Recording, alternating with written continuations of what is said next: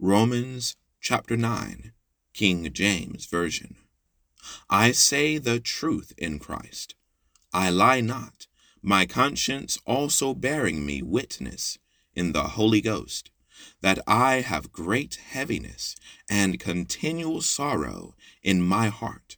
For I could wish that myself were accursed from God, from Christ, for my brethren, my kinsmen according to the flesh, who are Israelites, who are Israelites, to whom pertaineth the adoption, and the glory, and the covenants, and the giving of the law, and the service of God, and the promises, whose are the fathers, and of whom as concerning the and of whom as concerning the flesh Christ came, who is over all, God blessed forever. Amen. Not as though the word of God hath taken none effect, for they are not all Israel which are of Israel, neither because they are the seed of Abraham are they all children, but in Isaac shall thy seed be called.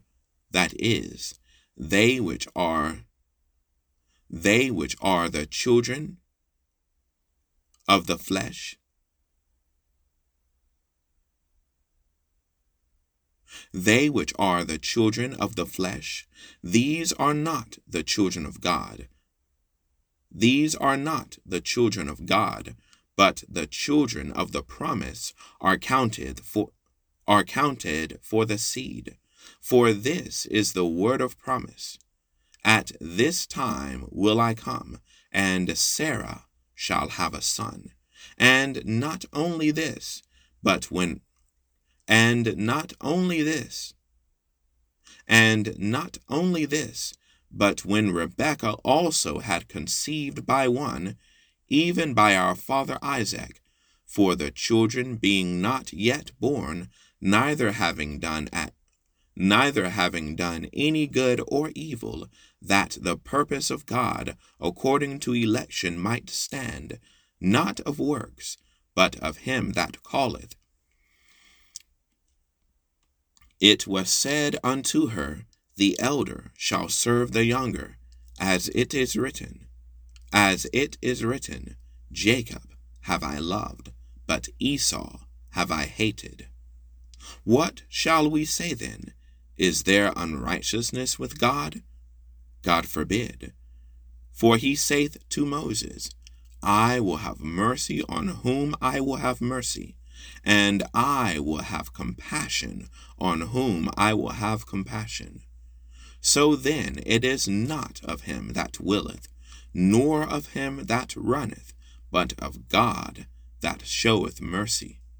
For the scripture say, for the scripture saith unto Pharaoh, Even for this same purpose have I raised thee up, have I raised thee up, that I might show my power in thee, and that my name might be declared throughout all the earth.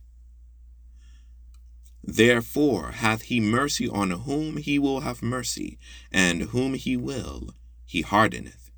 Thou wilt say then, Thou wilt say then unto me, Why doth he yet find fault? For who hath resisted his will? Nay, but, O man, who art thou that repliest against God? Shall the thing formed say to him that formed it, Why hast thou made me thus? Hath not the potter power over the clay, of the same lump to make one vessel unto honor, and another unto dishonor? And another unto dishonor? What if God, willing to show his wrath, and to make his power known, endured with much long suffering the vessels of wrath fitted to destruction, and that he might make known the riches of his glory on the vessels of mercy which he had afore prepared unto glory, which he had afore which he had afore prepared unto glory even us, whom he hath called, not of the Jews only, but also of the Gentiles. As he saith also in Osee, I will call them my people, which were not my people, and her beloved, which was not beloved. And it shall come to pass, that in the place where it was said unto them, Ye are not my people, there shall they be called the children of the living God. Esaias also crieth concerning Israel, Though the number of the children of Israel be as the sand of the sea, a remnant shall be saved. For he will finish the work and cut it short in righteousness, because a short work will the Lord make upon the earth.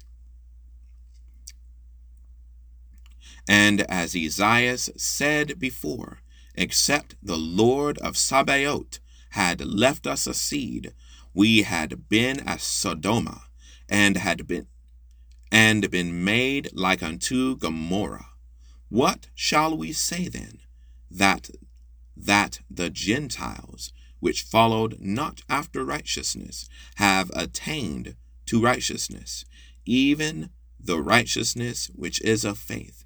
But Israel, which followed after the law of righteousness, hath not attained to the law of righteousness.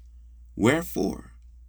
Because they sought it not by faith, but as it were, but as it were by the works of the law.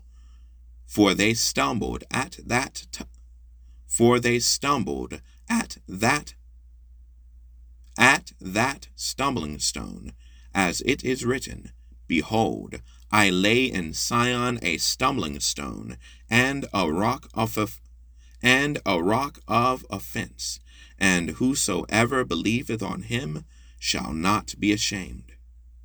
Romans chapter 9, King James Version. Thank you all for listening.